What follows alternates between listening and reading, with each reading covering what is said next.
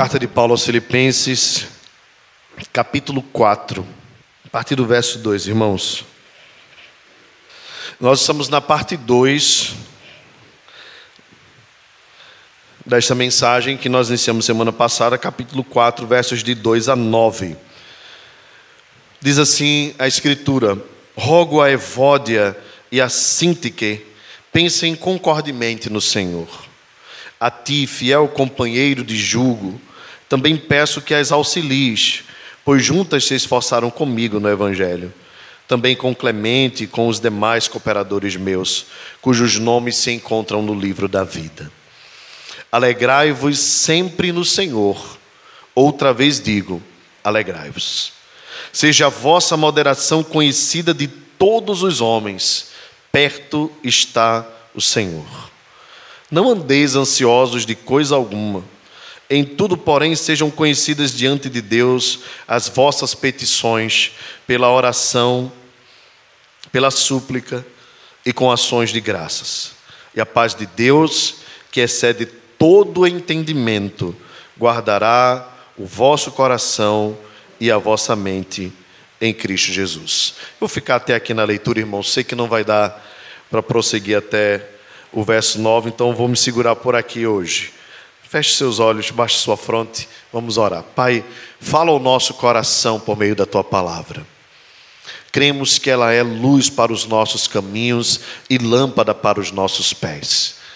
Cremos, Deus, que se nós aguardarmos no nosso coração, nós podemos evitar de pecar contra ti. Cremos que ela é mais doce que o mel e o destilar dos favos.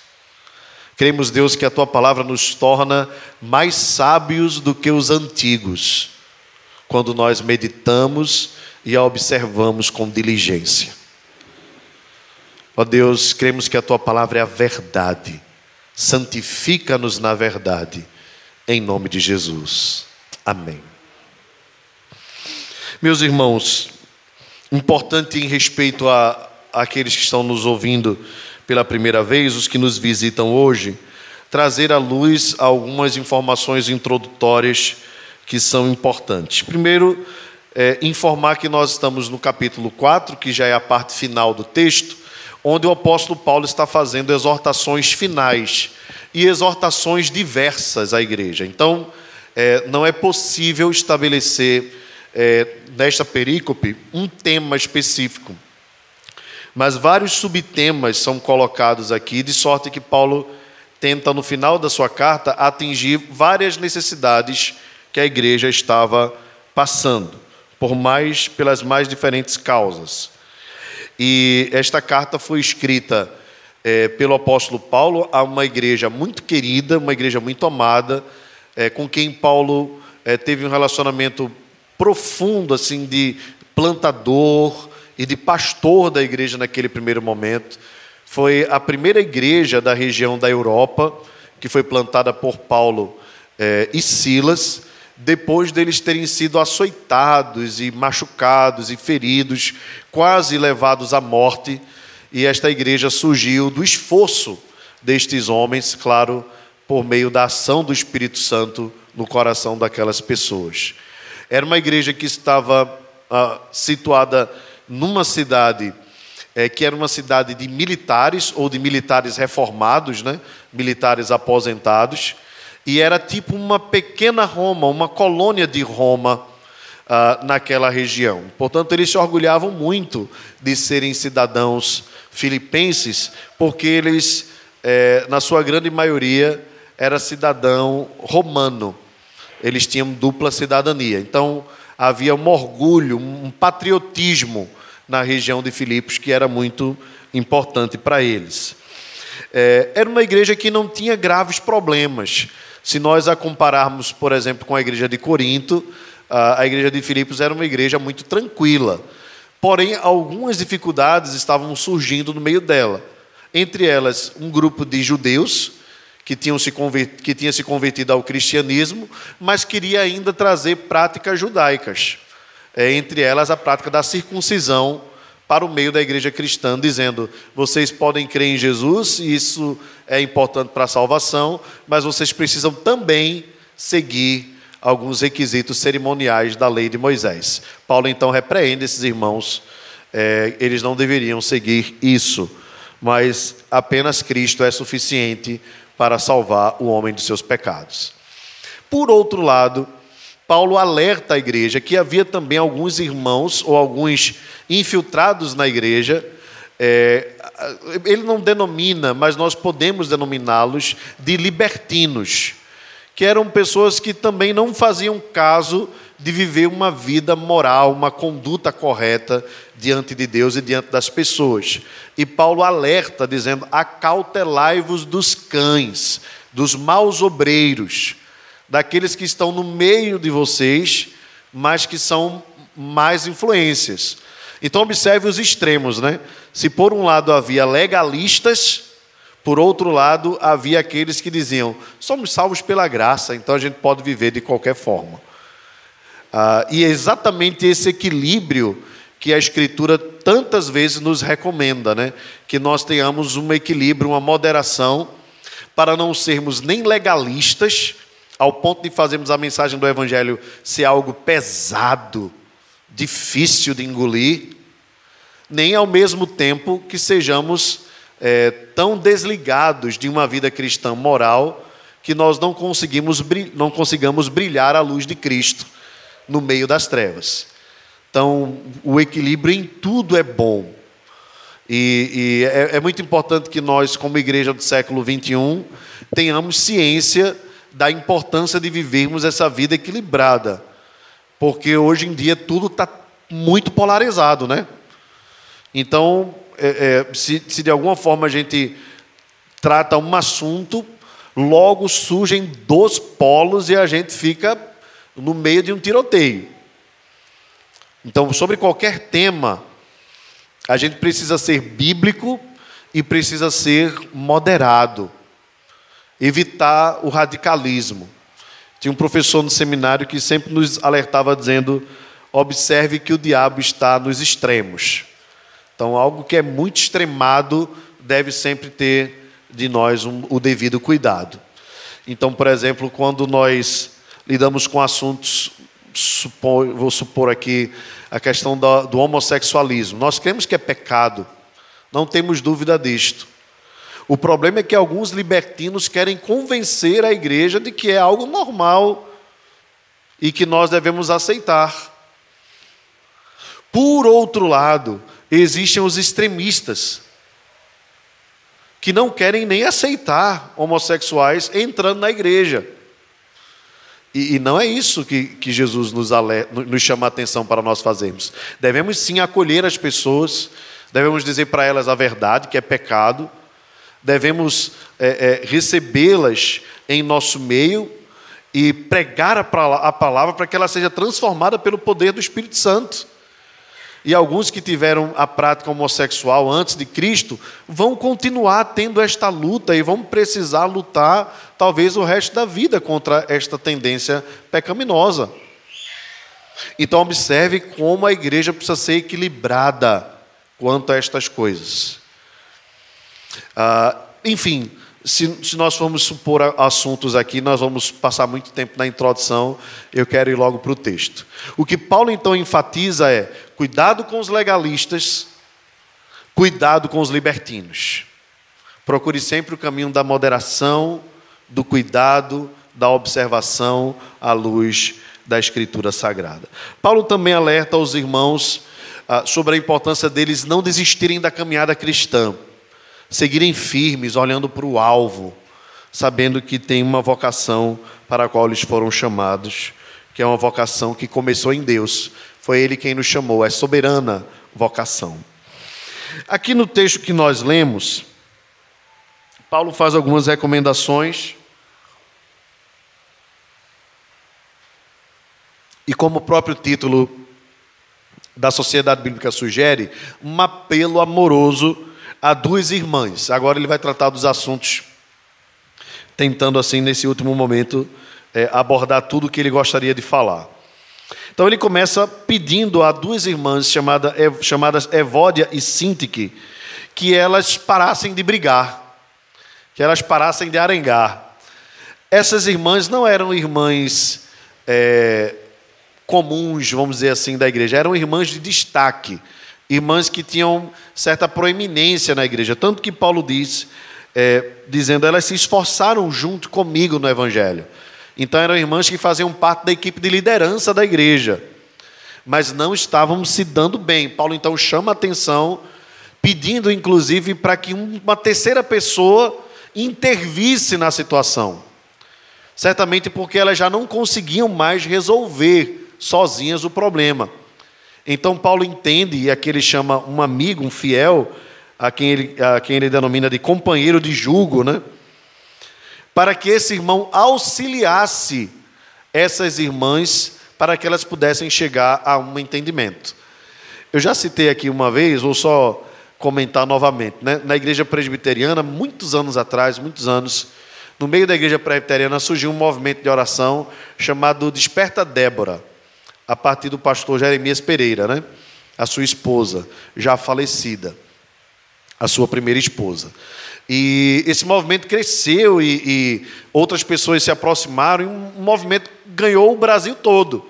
E, e saiu da denominação presbiteriana, tanto que tem irmãos batistas, congregacionais, em, em, de várias denominações que participam do movimento Desperta Débora. Bem, aí depois de um tempo, alguns anos, surgiu no meio da igreja Ana, o movimento Ana, o movimento de oração.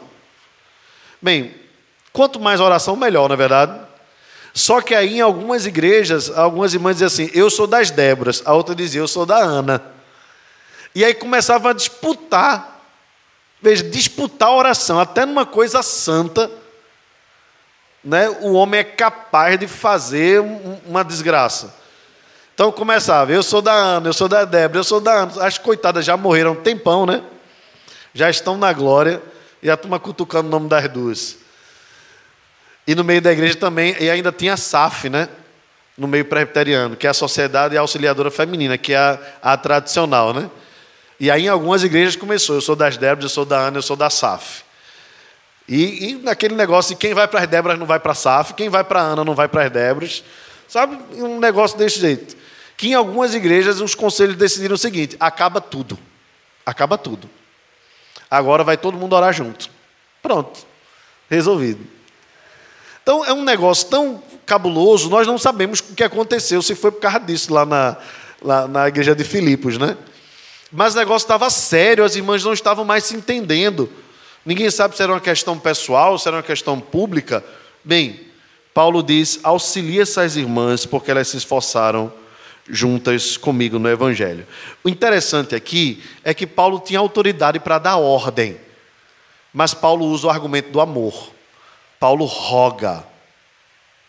Ele poderia dizer: determino que as irmãs parem de brigar. Mas Paulo diz: eu rogo a vocês, pensem da mesma forma.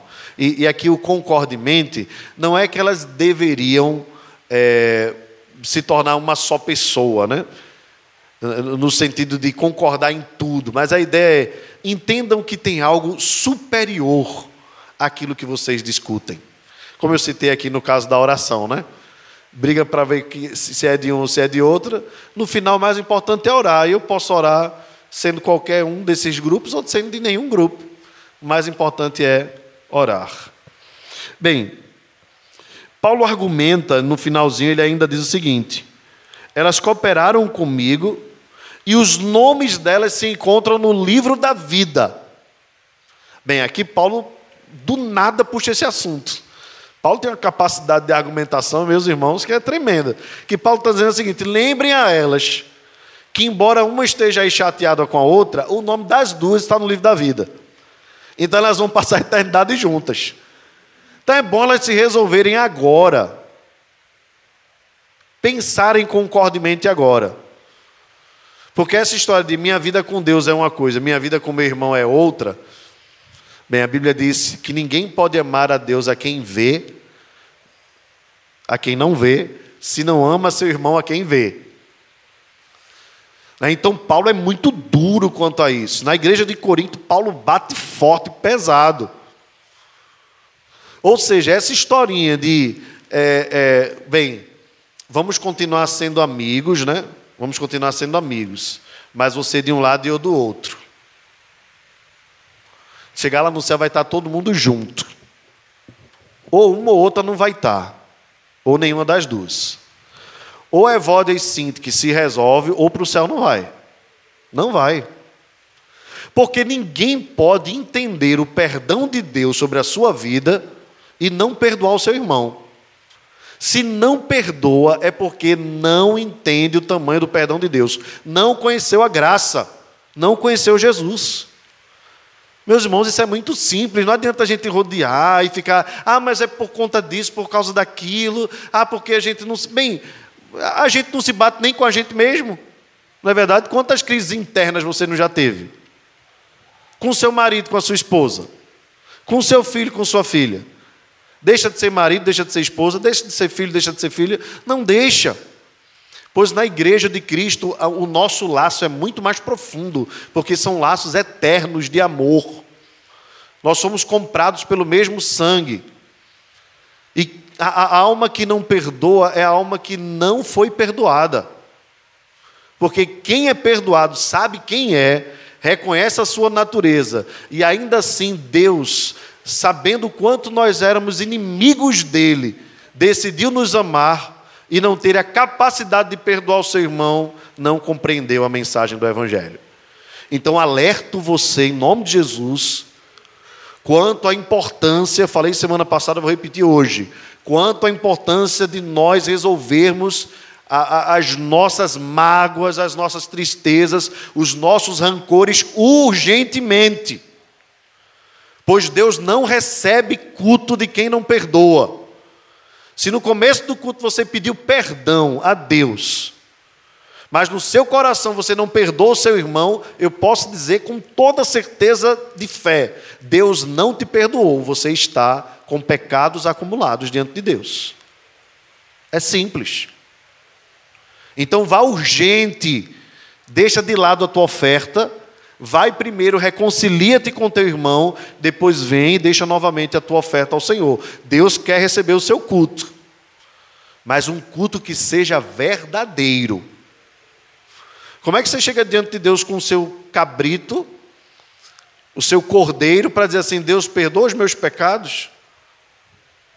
Deus que é santo, que não fez nada contra você, que nunca errou contra ninguém, vai e te perdoa. E você que é imperfeito, pecador, não tem a capacidade de perdoar o teu irmão? Na oração do Senhor, ele foi muito claro: perdoa as nossas dívidas, assim como nós perdoamos aos nossos ofensores. E deixa eu ser bem sincero com você: não adianta se você ofendeu, se você foi ofendido, você tem que pedir perdão. Você tem que rogar a, a pessoa o perdão. Ou pelo menos dizer à pessoa: olha, embora você tenha feito isso, eu te perdoo. Urgente, Jesus diz: vai ter com o teu adversário sem demora. Antes que sejas lançado para o tribunal e sejas condenado, e de lá tu não sairás até pagares o último centavo. Às vezes, assuntos de perdão de relacionamento interpessoal, a gente fica né, protelando, bota para debaixo do tapete. Meus irmãos, diante de Deus não tem tapete nenhum, a sujeira continua lá. Você tem que ir resolver. Bem, você esperava uma palavra de conforto, o conforto é esse. Quanto antes você for, Deus vai te abençoar. Amém? Bem, a partir daqui começa a mensagem de hoje. Paulo diz então: Alegrai-vos, vamos ler todos juntos o verso 4 do capítulo 4. Alegrai-vos sempre no Senhor. Outra vez digo, alegrai-vos. Amém. Irmãos, entenda que aqui agora é uma ordem. Paulo está ordenando aos irmãos de Filipos: alegrem-se. A alegria, irmãos, é um fruto do Espírito. Nós encontramos lá no livro de Gálatas claramente é resultado da ação do Espírito Santo na vida do crente. A Bíblia diz que quando o eunuco conheceu a Cristo no meio do caminho, a Bíblia diz que ele seguiu depois do seu caminho cheio de júbilo. é resultado da fé salvadora na vida do homem, é a alegria. E, e qual a razão dessa alegria? É o Senhor. Observe que o texto é muito claro. Alegrai-vos no Senhor. Bem, é por isso que é uma ordenança. Porque se nós fôssemos nos alegrar nas coisas da vida, no que temos, no que possuímos, nas nossas expectativas, nós não teríamos tantos motivos para estarmos alegres. Aí seria difícil é, Paulo exigir, o Espírito Santo, por meio dele, exigir que nós ficássemos alegres. Porque as circunstâncias da vida são como montanha russa, né? Uma hora a coisa está muito bem, outra hora a coisa né, lá em cima, outra hora lá embaixo. Então a vida é assim mesmo. Mas Paulo não está mandando nós nos alegrarmos na vida, nem nas expectativas que nós colocamos, nos nossos empreendimentos, nos nossos estudos, nem mesmo na nossa família ou na nossa saúde. Paulo disse que o centro da nossa alegria é o Senhor. Por isso, essa alegria deve ser constante. Ele diz: alegrai-vos sempre no Senhor, sempre. No Senhor não há oscilação, irmãos. A Bíblia diz que ele não muda, que ele é imutável, que nele não há nem sombra e nem variação de mudança. Portanto, Deus é todo alegria o tempo todo.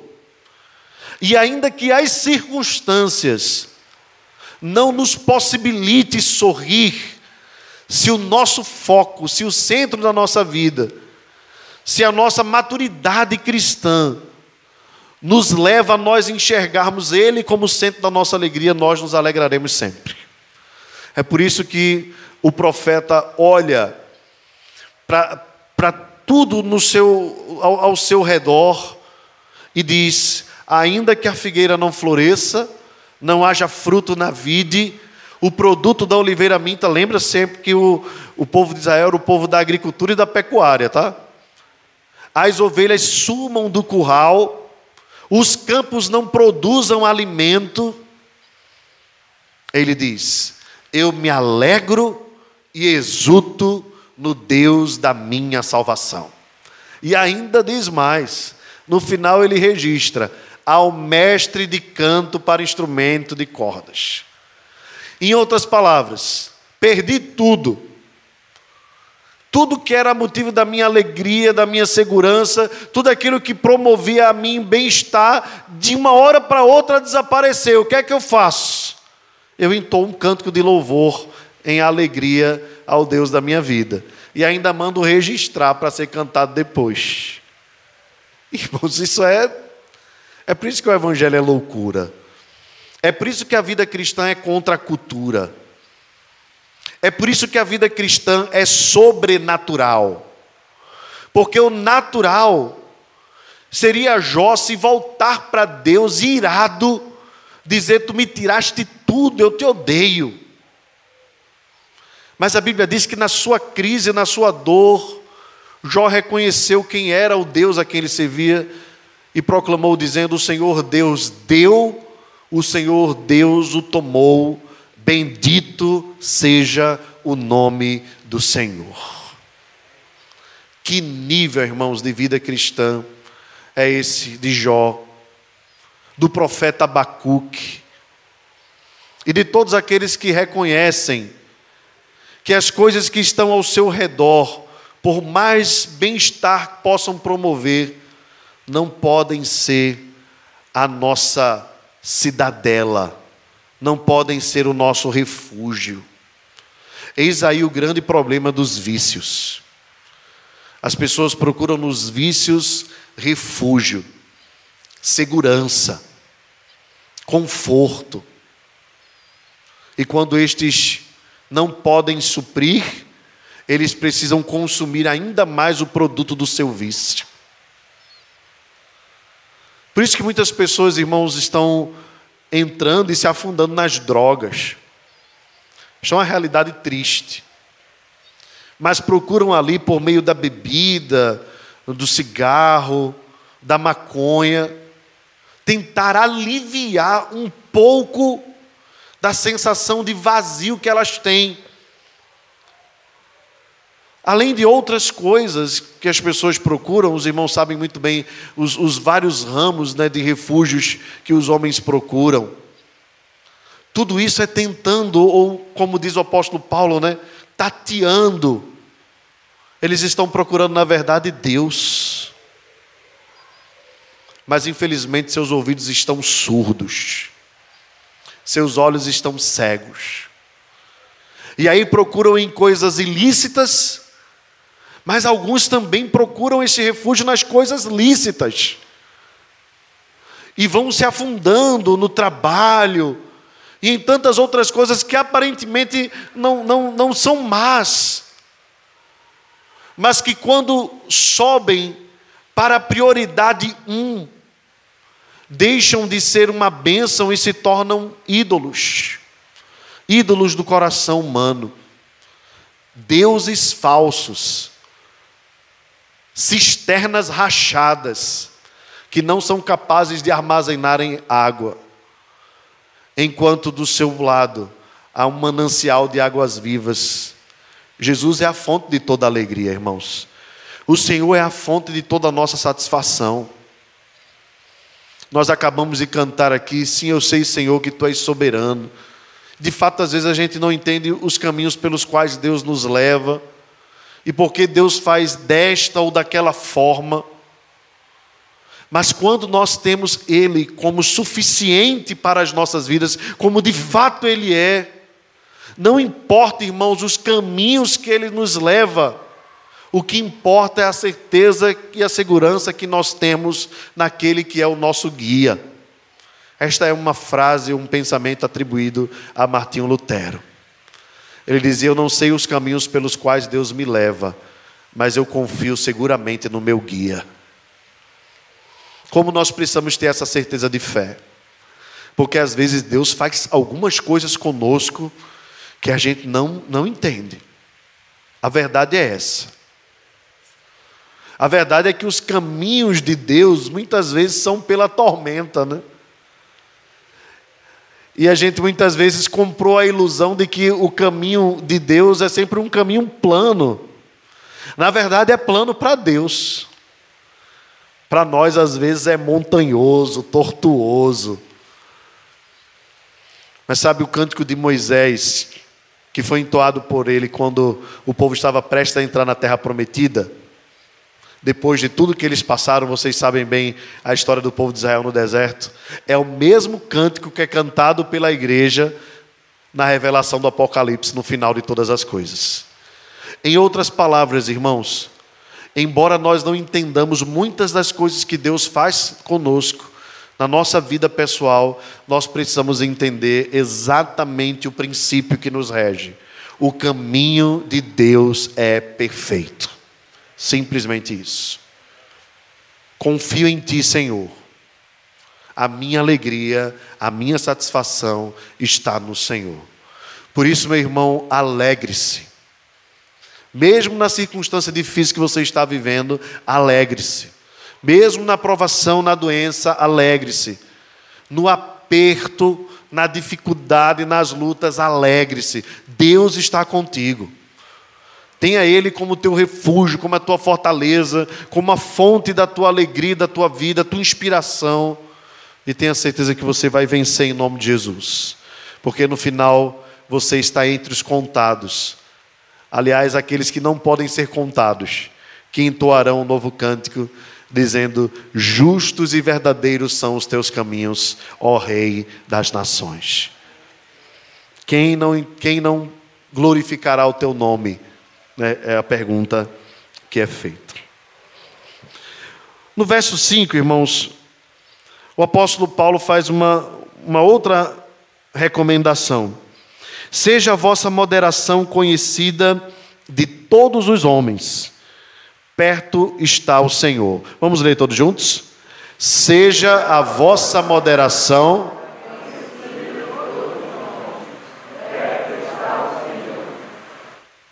Amém.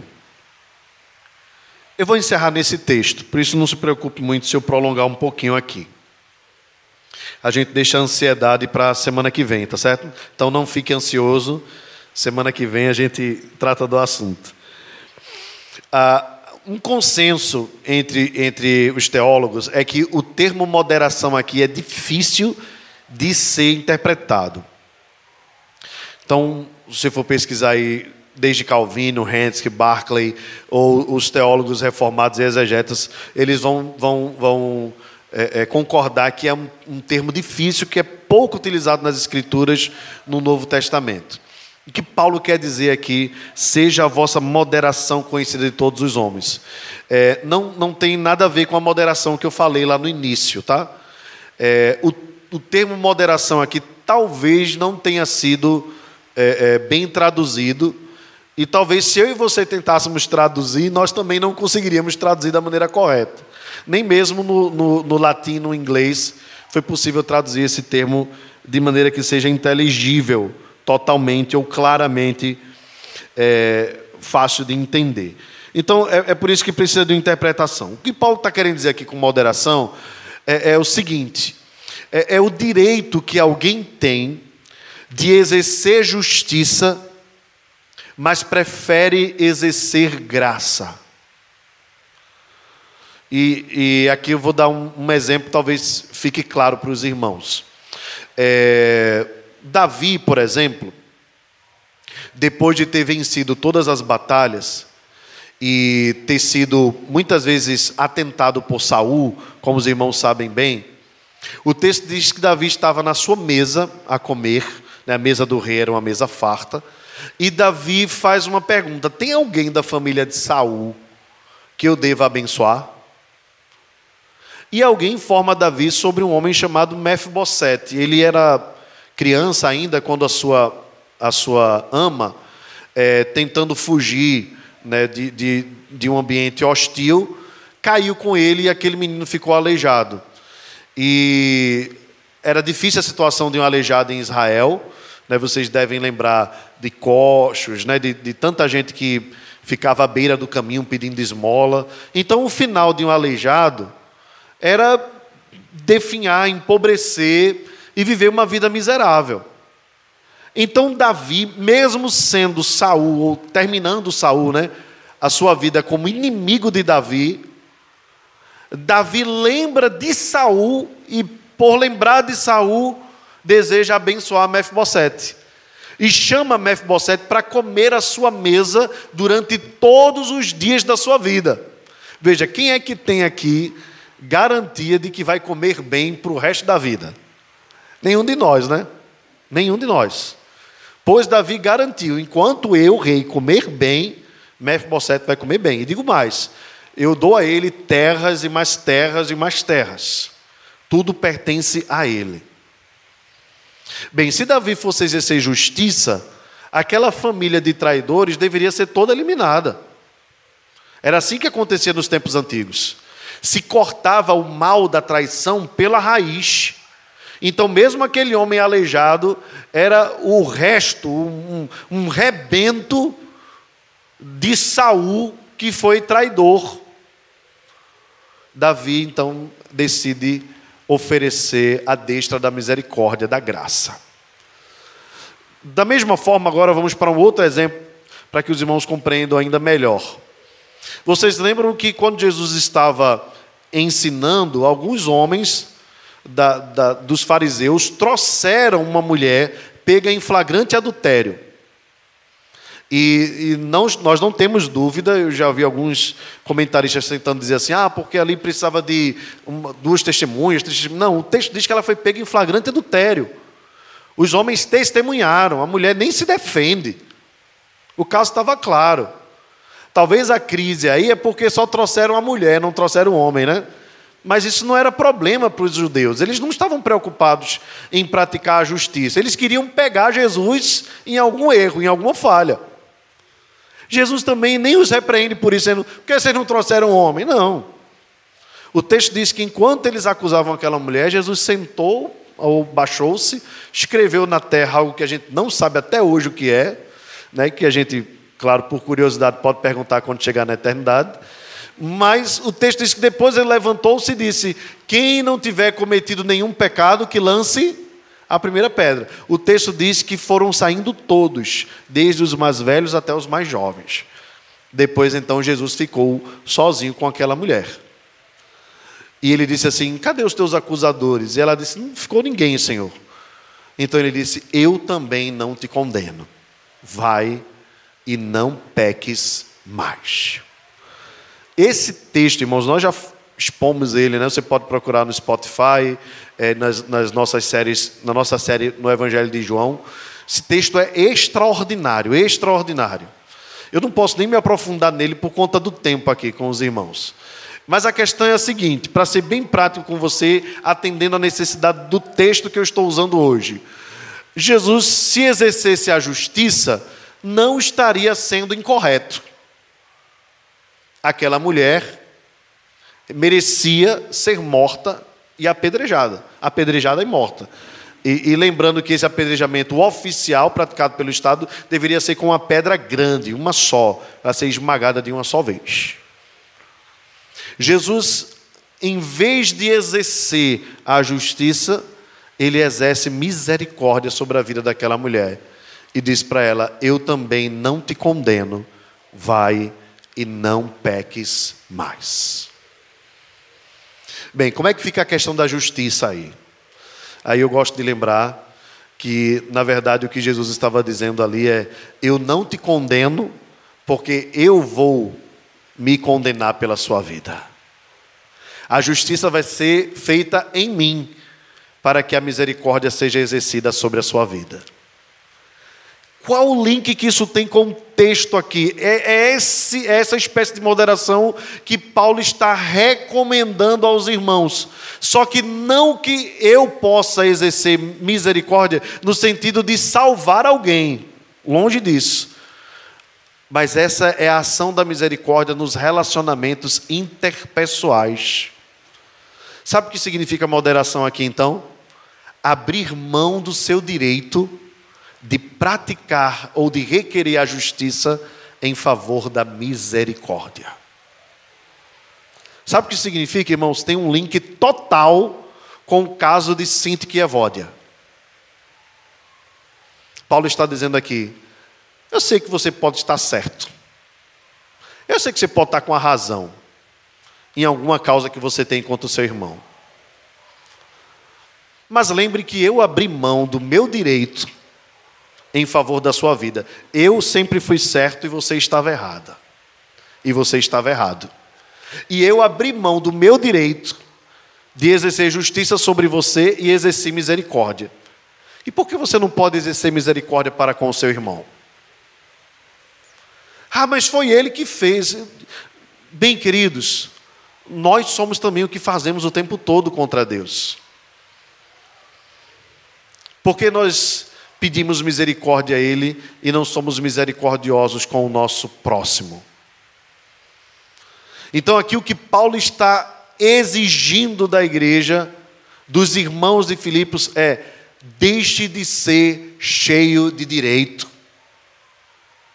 Abra um pouco mão do seu direito em favor do bem-estar, de um relacionamento de paz com o seu irmão.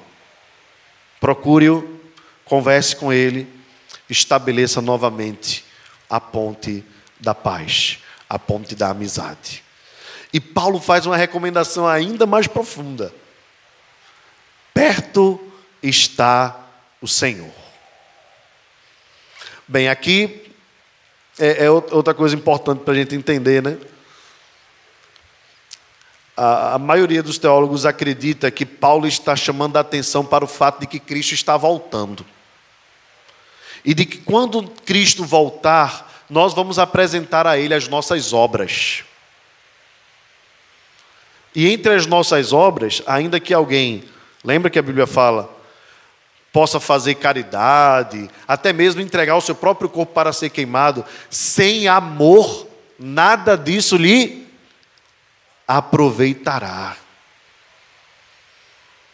Então o que Paulo está dizendo é: irmãos, Jesus está voltando. Cristo está voltando, e quando ele voltar, O que é que você vai apresentar a Ele? Ah, eu fiz muita coisa para Deus, mas sem perdão o seu irmão, sem amor para com o seu próximo.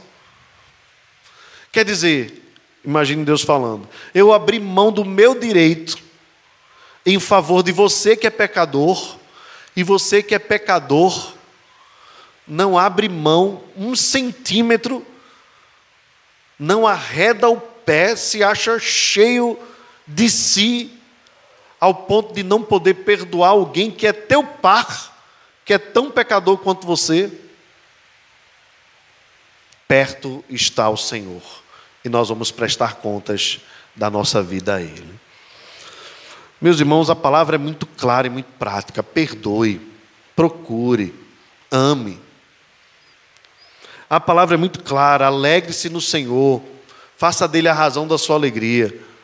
Quando você colocar a sua alegria nele, a sua vida vai parar de ser sem sentido, vazia. Você não vai precisar viver de história de Instagram. Tanta gente vivendo uma vida vazia. Olha, a história de Instagram é é um, um verdadeiro arsenal de vida vazia, sinceramente. As pessoas, sabe, vivem uma ilusão ali, querem iludir os outros. Então, viva a vida real. A vida real é que a alegria do Senhor é que é a nossa força. É Ele quem nos sustenta todos os dias. É Ele a fonte do nosso prazer, da nossa satisfação. Que Deus nos abençoe.